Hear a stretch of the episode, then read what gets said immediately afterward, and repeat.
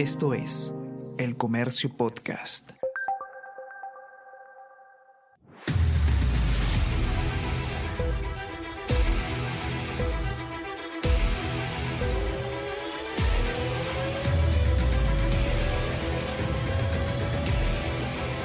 at the back of the grid, when you stop the car, P1, wait 5 seconds, P0. Yep, copy, I'm just behind here. Copy that, see you on the grid.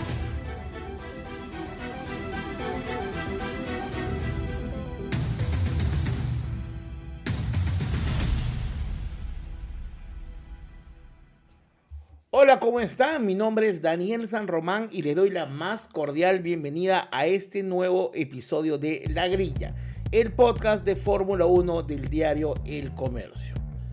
Aún recuerdo cuando era junio, exactamente un 30 de junio, e hicimos la primera edición de este podcast. Eh, y nos preguntábamos, ilusos, oh, ¿quién ganará el campeonato de Fórmula 1? Oh, ¿quién será? ¿Quién podrá? Bueno, pasó. Se perpetró el título de Max Verstappen. ¿Acaso el misterio peor resuelto del año?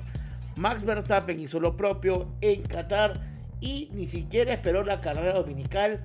eh, ganó en el sprint sabatino y se consagró como el tricampeón de la temporada. Ganó el título 21, ganó el título 22 y con este ha ganado su título del año 23. Un título importante que ya lo pone al nivel de Ayrton Senna, Niki Lauda, Niki Lauda, perdón, y Piquet. Ahí, su suegro ya está ahí. Es un piloto que entra a la historia del automovilismo. Importante que eh, sí ha conseguido este título, este tercer título, en su noveno año de competencia. En su noveno año de competencia. De los cinco pilotos con tres coronas, Brabham, Piquet, Senna, Lauda y Stewart, es importante resaltar, aclarar que el señor Max Verstappen ha sido superior a Braham y a Piquet, porque lo ha conseguido en su novena temporada, en su novena temporada, mientras que en el caso de Piquet, él lo consiguió en la temporada número 10, mientras que Braham en la temporada 12. Al quienes no ha podido superar esa cena Lauda y Stewart, que los tres obtuvieron su tercer título en la octava temporada. Es decir, Verstappen ha llegado a una temporada eh, tarde. Sin embargo, le quedan muchos años más a Max y es probable que va a quebrar. Pero veamos ya Max Verstappen se codea en la historia con nombres tan relevantes como Senna, Lauda y Piquet. Eh, importante hablar de ello, importante hablar de Max viéndolo desde la historia. Hace una temporada que creo que su título ha sido mucho más sencillo que el del 2021, que tuvimos drama hasta la última vuelta, o el 2022, donde tuvimos un Leclerc que por algunos momentos hizo, hizo sentir vestigios de peligro o que iba a haber un duelo más eh, cerrado. Lo de este año ha sido categórico, tuvo un inicio un poco sazonado con Checo Pérez que parecía que quería por momento hacer algo, pero no fue nada más que eso, no fue nada más que una humorada, una bravuconada, una mexicanada y al final el gran Max Verstappen lo ha hecho sin problema. Oops, he did it again. Max Verstappen es el campeón de la Fórmula 1. Y hablemos de Qatar, una carrera complicada. Habíamos dicho en la previa que nadie tenía muy claro qué podía pasar. Un circuito nuevo que solamente se había corrido en una oportunidad. Recuerden que el año pasado no se programó por el Mundial. No había mucha historia. Era un circuito en medio de un desierto, con lo cual había mucho polvo, pista sucia. Y se sufrió, se sufrió, se sufrió más de lo que uno esperaba. Al punto que la FIA, viendo la degradación de los neumáticos, hizo la salvedad que solamente podían correr hasta 18 vueltas con cada neumático nuevo, con lo cual obligaba a que hayan tres paradas durante la carrera dominical. Esto cambiaría las estrategias, porque parte de la Fórmula 1 es como tú programas tus estrategias para poder ganar y hacer los undercuts. Pero si todo el mundo para en, un giro que, eh, determinado, la estrategia para. Y al final Max lo dijo, ¿no? Dijo que había sentido que tal vez hoy estuvo un poco más cerca los rivales del de la cola, un poco más cerca es un decir, porque hubo un momento acá lo apunté, en, por ejemplo, cuando fue el giro 32 y Max Verstappen paró para boxes para hacer el, el, cambio, Max tenía 22 segundos de ventaja. Es más, entró a hacer el cambio y salió siendo líder. Max nunca estuvo en duda el liderazgo dominical. Pero bueno, es cierto, Max dijo que al haber eh, una igualdad en cuándo hacer los cambios, le quitó al equipo Red Bull una de las cosas que mejor han sabido hacer este año, que es el manejar los cauchos. Aún así, Max trotó sin problemas en una carrera donde creo que lo importante fue nuevamente lo que hace McLaren. McLaren dejen claro, como hace unos capítulos, que está en condiciones de pelear el campeonato, no desde las posiciones, porque digamos el campeonato de, puntajes ya está hecho. Red Bull tiene, está primero con 6.57, Mercedes con 3.26, pero sí lo vamos a ver sumando en grande y va a pelear el protagonismo al campeonato. Su objetivo es más que claro, es alcanzar a Aston Martin, que de seguro lo va a hacer porque ya en esta fecha solamente se ha puesto a 11 puntos de ventaja. 11 puntos de ventaja. Em, estamos hablando de una diferencia ínfima para el equipo de Aston Martin que puntúa, como sabemos, con un solo piloto, que es Fernando Alonso. Porque Stroll sigue con problemas y tuvo un berrinche el día sábado. Ya, papá, este carro no funciona, papá. Papá, ¿por qué el carro del español corre más que el mío, papá? Le vino un arrebato como que. Oye, oye, oye, papito. Papito, papito, papito, papito. ¿Estás corriendo Fórmula 1? ¿Qué te pasa? relájate. Stroll se puso, pero como chiquito en juguetería que no le compran su backyardigan. Entonces, mientras tienes a este inestable a la derecha de Fernando Alonso, me queda claro que con un McLaren, con una dupla sólida que viene yéndole bien, van a pasarlo en cuestión de carreras. Yo creo que en dos carreras McLaren será la escudería que tendrá el cuarto lugar de la clasificación de constructores. Ahora, pasemos un rato a maravillarnos por lo que es McLaren, ¿no? Piastri y Norris a un nivel imponente, imponente, infartante, demostrando, peleando, queriendo, jugando, apóyate donde la asa. Muy bien, muy bien lo que han hecho los jóvenes pilotos de McLaren que creo que demuestran que tienen las ganas y el arrojo para hacer una gran temporada. Y están lejos, están lejos de verdad. Este Norris está séptimo, está a nueve puntos de Leclerc, que por cómo viene Leclerc, eh, no sé, ¿ah? Leclerc, Charles, Charles, ponte las pilas Charles. Y Piastri sí está un poco lejos de Russell, está cerca, está con 83 puntos, Russell con 132, lo veo difícil. Pero el show que están mostrando los chivolos, mamita mía, es un gran momento de McLaren. Da gusto que en, una temporada donde ya casi todo estaba perdido, donde perdimos las ilusiones y las ganas de vivir, gracias al somnífero poder de Max Verstappen, duerme, duerme que yo domino, duerme. Han aparecido los McLaren para darnos esta felicidad. Quien preocupa es Checo Pérez, que pareciera que se le va a escapar de su campeonato. Checo Pérez em, abandonó en el sprint, em, ok, y el día, em, el día de la carrera tuvo que partir desde boxes por problemas que tuvo en el vehículo.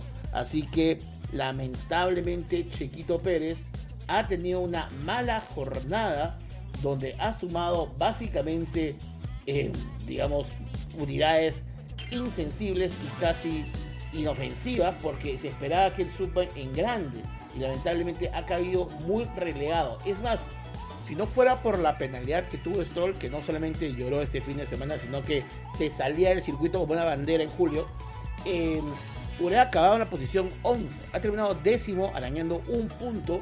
Era un momento para que aproveche, porque Lewis Hamilton había abandonado tempranamente y tenía que sumar en grande para poder, eh, digamos, ampliar la diferencia. Sin embargo, Checo no lo hizo. Checo era una chamba, brother. Una chamba. Suma Max que Hamilton.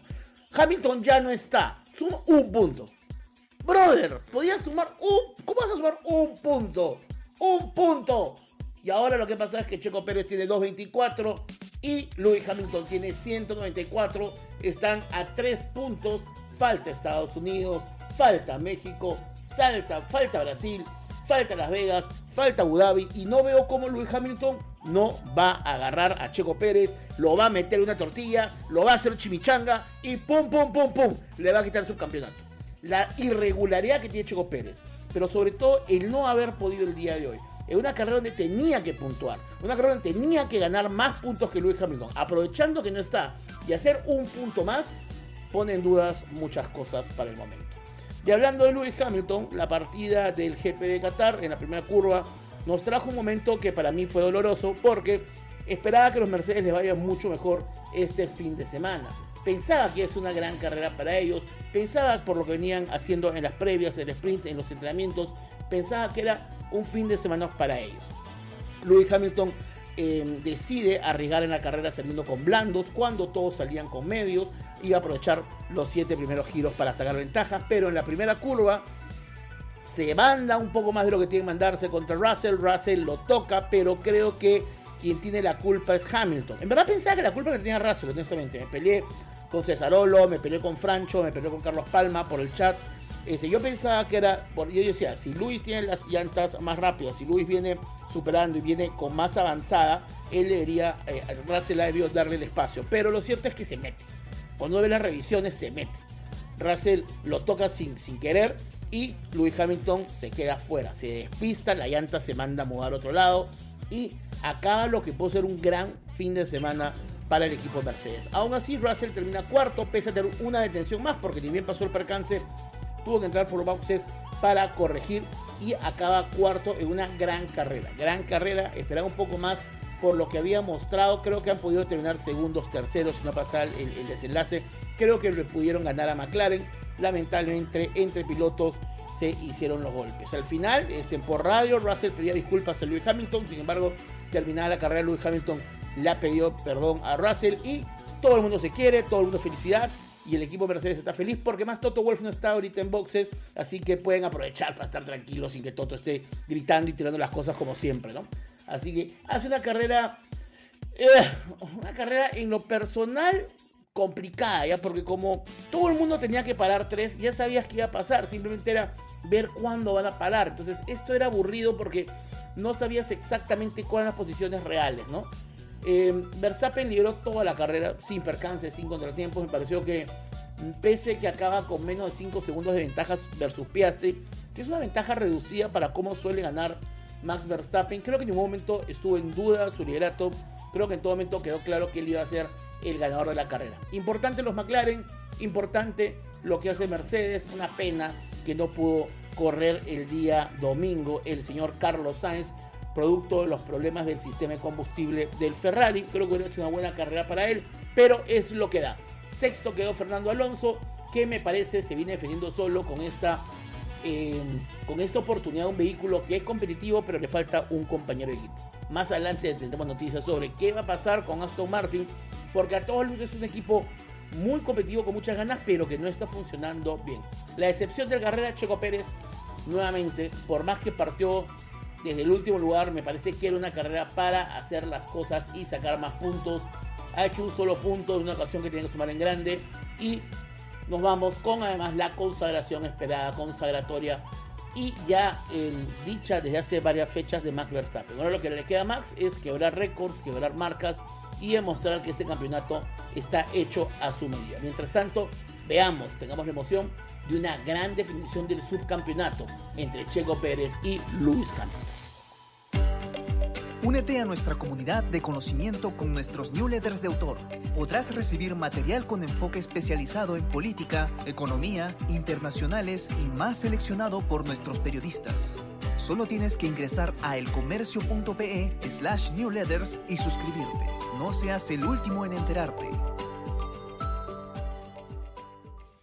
Ha llegado el momento de nuestra tradicional sección de vocabulario. En esta parte, ustedes los oyentes, autopodcaster escuchas, no sé si es la palabra, pero sonó complicada para decir, tienen un momento donde gracias a la grilla, el podcast de Fórmula 1 del Diario del Comercio, tendrán un dato, alguna mirada, alguna caleta, alguna escondida para que tu parrilla agape reunión social, previos, en bar mitzvah, bautizos, primeras comuniones, confirmaciones, divorcios o eventos miles, eh, tengas alguna información sobre la Fórmula 1. Acá descomponemos términos tradicionales, hablamos de algunas anécdotas especiales y damos información que pueda ayudarte a profundizar más si estás empezando o un repaso, un recuento para los que llevan muchos años en esto de la Fórmula 1 o la categoría reina, como también se le llama.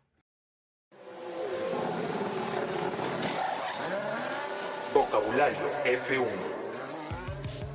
Bueno, hoy día hablaremos de algo recurrente en la Fórmula 1, que siempre vemos que pasa, pero que a veces me preguntan exactamente qué sucede cuando un vehículo para en boxes durante la carrera. También conocida como pit stop o parada en pits. Bueno, durante el pit stop o parada en, en pits o en boxes, lo que suele pasar con más recurrencia es el cambio de los neumáticos. Recordemos que hay una estrategia que plantean los equipos sobre el desgaste de los neumáticos, dependiendo si son duros, blandos o medianos. Y tiene que haber un cambio muy rápido de neumáticos. También suele haber recarga de combustible, ¿no? A veces eh, para asegurarse en una cantidad de ir más ligero, los vehículos salen con una cantidad exacta de combustible. Tengan en cuenta que cada litro de combustible es un kilo y hay mucho esfuerzo en las escuderías en aligerar lo máximo probable posible, perdón, los eh, vehículos, por lo cual también una recarga, de combustibles. A veces, muy raras veces, hay ajustes aerodinámicos y mecánicos. Pueden hacerse pequeños ajustes, pero sumamente rápido. A veces reparaciones, mantenimiento. A veces mucho que hay un choque y vuelve el vehículo para que le hagan algún cambio de, eh, de, alguna parte dañada. Básicamente, suelen ser cambios de neumáticos lo que vemos que sucede en los pit stops. Es importante cuando se programan porque dependiendo de estas detenciones y el momento, las posiciones cambiarán y tiene que ver el tráfico que habrá posteriormente. Ahora, ¿cuánto debe durar un pit stop? Esa es la gran pregunta que nos hacemos y no tengamos a Ferrari como referencia porque hay que ser honestos, no le va muy bien. Una parada suele durar entre 2.2 y 3 segundos. Esto es lo que suele durar una parada de pit stop o una parada en boxes. Este récord le pertenece a Max Verstappen con un segundo 82 décimas durante el Gran Premio Alemania del 2019. Sumamente rápido. Es importante recordar que este año en Hungría Sergio Pérez tuvo la parada más rápida de la temporada con un segundo 98 décimas. Sin embargo, la más rápida de la historia es la de Max Verstappen en el 2019. Entonces es importante, con un equipo de más de 2 a 3 segundos hay un problemita. Ahora, esa es la parada en sí, es decir, mientras que el auto está detenido y le hacen los trabajos. Sin embargo, el piloto pierde mucho más tiempo, porque tiene que entrar a la calle de boxes donde está su equipo para hacer los cambios y reparaciones. Y ahí la velocidad es limitada entre 60 y 100 kilómetros por hora. Esto va a depender mucho del, del ancho de la pista y la seguridad pero hay un lapso en que el piloto tiene que entrar hasta la zona antes de detenerse. Por eso la operación suele estar entre 20 a 27 segundos, ¿no? 3 segundos es el trabajo en sí en el auto, pero desde que, desde que entras a la calle de, de, boxes y, y, sales, porque también la salida es controlada, estás entre 20 y 27 segundos. Así que ya saben, cuando una detención es más de 3 segundos, alerta roja, ha habido un problema y eso lo van a ver muy recurrente con los Ferrari. Tras lo que ha sido el espectacular GP del fin de semana, y aportas y mira lo que se viene con el GP de Estados Unidos y que tenemos un descanso este fin de semana. Hablemos de las noticias que están dando vueltas por la categoría de la Fórmula 1. Acá empieza nuestro bloque de noticias de La Grilla, el podcast de Fórmula 1 del diario El Comercio. 3 por 3. Ante la eminente llegada del team Andretti Cadillac a la Fórmula 1, algo que venimos hablando todo este año, y cada vez hay más pistas que sucederá en muy poco tiempo la oficialización. Ya se dice que la FIA ha aceptado al respecto y ahora solo falta que la FOM o la Fórmula One Group, que está encabezado por los productores, desarrolladores y generadores de todo este circo que es Liberty Media, confirme que esto sucederá eh, ha salido ya las primeras voces que dicen, no papito, aguanta Fanta, Sereno Moreno, quieto Prieto, estamos bien como estamos. Y el primero en hablar ha sido nada más y nada menos que Stroll Papá, el dueño del equipo Aston Martin, el famoso Laurent Stroll, que compró un equipo para que su hijo corra y quede todos los fines de semana en evidencia frente a Fernando Alonso, ha dicho, oye, ¿para qué traer más gente? Si estamos bien acá, con 10 equipos nunca esto ha estado mejor estamos contentos, la pasamos bien, miren cómo la gente se, quiere, miren cómo la bien que lo pasamos. Y ha dicho que él estaría en contra, en contra de la llegada de un equipo nuevo a la categoría que ponga 22 autos en la grilla en lugar de 20. Incluso ha dicho que Liberty Media se ha mostrado reacio con la incorporación del equipo y que no entiende para qué vendría un equipo norteamericano si las cosas vienen bien en Estados Unidos. Miren, miren cómo suben las audiencias. Tienen tres, tienen tres fechas todavía. ¿Para qué quieren más? Ay, querido Lawrence, ¿no será que quieren más porque viene creciendo un montón la categoría en Estados Unidos? ¿No será, digo yo, hermano querido de mi alma, que quieres a tu hijo y nadie pone en duda el amor de padre que tienes? Que ahora que tienen tres carreras, y que la categoría viene creciendo audiencia Liberty Media, lo está reportando, quieren una escudería norteamericana para que explote con todo. Recordemos que el objetivo de Liberty Media es que se pueda conquistar el mercado norteamericano. Y ya lo han hecho superando a la NFL y al hockey, pero queda todavía el pendiente de la NBA. La llegada a un equipo norteamericano ayudaría imposiblemente mucho más de lo que uno esperaría para que la Fórmula 1 se catapulte y consolide en uno de los mercados más importantes del mundo. Así que, bueno, Lawrence, eh, Lawrence Stroll, Lawrence Stroll ha dicho que se estaría pensando seriamente en que no es una buena idea. Sin embargo, también llegan más informaciones del amigo Stroll. Esta vez me la pasa nuevamente mi hermano César Dávila. Me comenta lo que está pasando también por la mente del señor Stroll, de Stroll papá. Tal sale indicando en varios medios que existe el fuerte rumor que Lawrence Stroll estaría considerando vender Aston Martin a un fondo saudí. ¿Ok? La operación sería por no menos de 800 millones de euros y estaría vendiendo la escudería. Así que tal parece que Stroll no está muy contento en la categoría, su hijo no viene haciendo un gran papel y le está molestando que venga una escudería nueva, por lo tanto él ahorita está poniendo piedras en el camino para que venga, pero a medidas de opinión, no hay más que allá, y voceando, sondeando la posibilidad de la venta de su equipo, el equipo Esmeralda de Aston Martin. Ahora vamos con la noticia número 2. Carlos Sainz, a todas luces el mejor piloto de la temporada de Ferrari, así se molesten los amigos de Leclerc y a ustedes aficionados que son simpatizantes del piloto monegasco. Acaba de decir que si uno quitaría a Red Bull del campeonato, este, este sería un gran campeonato y que todo estaría muy apretado. ¿no? Ha dicho que la diferencia entre todos los pilotos cada vez es más corta, que vienen peleando puesto a puesto y que si nos olvidamos de Red Bull, si Red Bull no existiera, si esa vía energizante no, no habría, si fuera Bolt la que gana o fuera no Monster y Red Bull no tuviera alas, si no existiría la escudería, habrían sido una de las temporadas más complicadas. Incluso he dicho, he visto al equipo trabajando muy duro para revertir la situación y hemos sido constantes desde el inicio. Si no estuviera Red Bull, sería Ferrari quien estaría haciendo un año bastante decente y estaría hablando de una de las temporadas más igualadas a la Fórmula 1 con Aston Martin, McLaren y Mercedes. Bueno, si mi abuelita tuviera ruedas sería un Transformer, diría yo copiando un chiste que una vez escuché por redes sociales. Lo que es importante es que quitando a los Red Bull de la clasificación y viendo cómo va la temporada, los amigos de F1 Perú hicieron justamente hace poco un cuadro de cómo estaría el campeonato en este momento. Y el líder sería Fernando Alonso con 268 puntos y en el segundo lugar estaría Lewis Hamilton con 264, es decir, con solo 4 puntos abajo. Tercero estaría Sainz, Carlos Sainz con 214 y Charles Leclerc con 196. Sí, sería un campeonato mucho más apretado. Y Mercedes sería el líder del campeonato de constructores con 430 puntos. Y, y segundo estaría Ferrari muy pegadito con 410. Eso sería de la vida Red Bull. Pero la vida no es como uno quiere, estimado Carlos Sainz.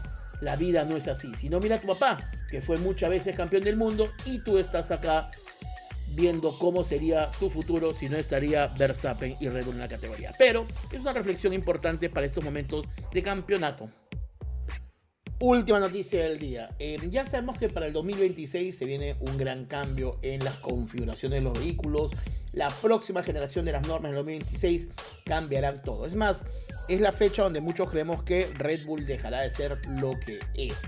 Y en este escenario se están viendo la posibilidad de reducir el peso de los vehículos en 50 kilos. Ahora, no puedes hacer que los pilotos sean más chiquitos, más flacos, más delgados. Tienen que comer, tienen que tomar agua. Déjalos al menos que chupen algunas hojas de lechuga. Pero lo que se está viendo es que probablemente los monoplazas serán más pequeños, es decir, más cortos y más estrechos. Y dentro de estos cambios estaría reducir el tamaño de los neumáticos, es decir, los neumáticos de 18 pulgadas desaparecerían. Así que se habla de recortar la distancia entre los ejes, perdón, de 20 centímetros, en 20 centímetros exactamente, y se reduciría el ancho a 10 centímetros. Estas son las discusiones que se vienen tomando con miras a la nueva reforma que se viene en el 2016, donde Audi estaría entrando, todo indicar de la mano del señor Carlos Sainz. Y estarían ya con nosotros nuestros amigos de Andretti. Y así con esta noticia integramos la noticia 1 y la noticia 2 en una sola noticia. Eso es magia.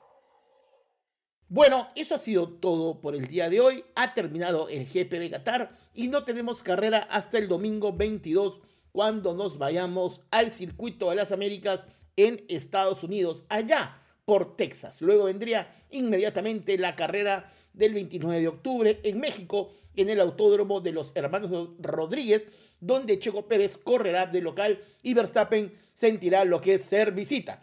Y luego, inmediatamente viene el 5 de noviembre la carrera de Brasil. Así que tras este descanso tenemos seguidillas de tres fechas. Así que se nos viene un buen mes por delante. Aprovechen este domingo, descansen, abracen a la familia, ganen puntos con los familiares, duerman un poquito más, que se nos viene lo último del campeonato para saber sobre todo quién será el subcampeón de esta temporada. Mi nombre es Daniel San Román. Recuerden que todos los domingos tengo una columna Fórmula 1 en el Diario del Comercio, en la edición impresa y también la pueden revisar, acá le cuento de nosotros, por la página web.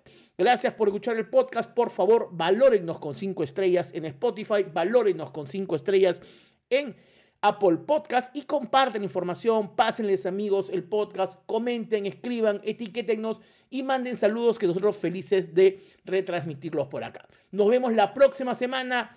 Chao, descansen y aceleren al sueño, porque este fin de semana no hay que madrugar. Nos vemos el próximo viernes. Chao.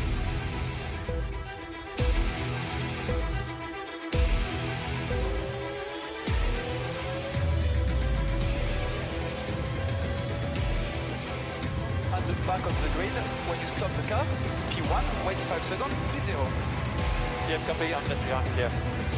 Copy that. See you on the grid.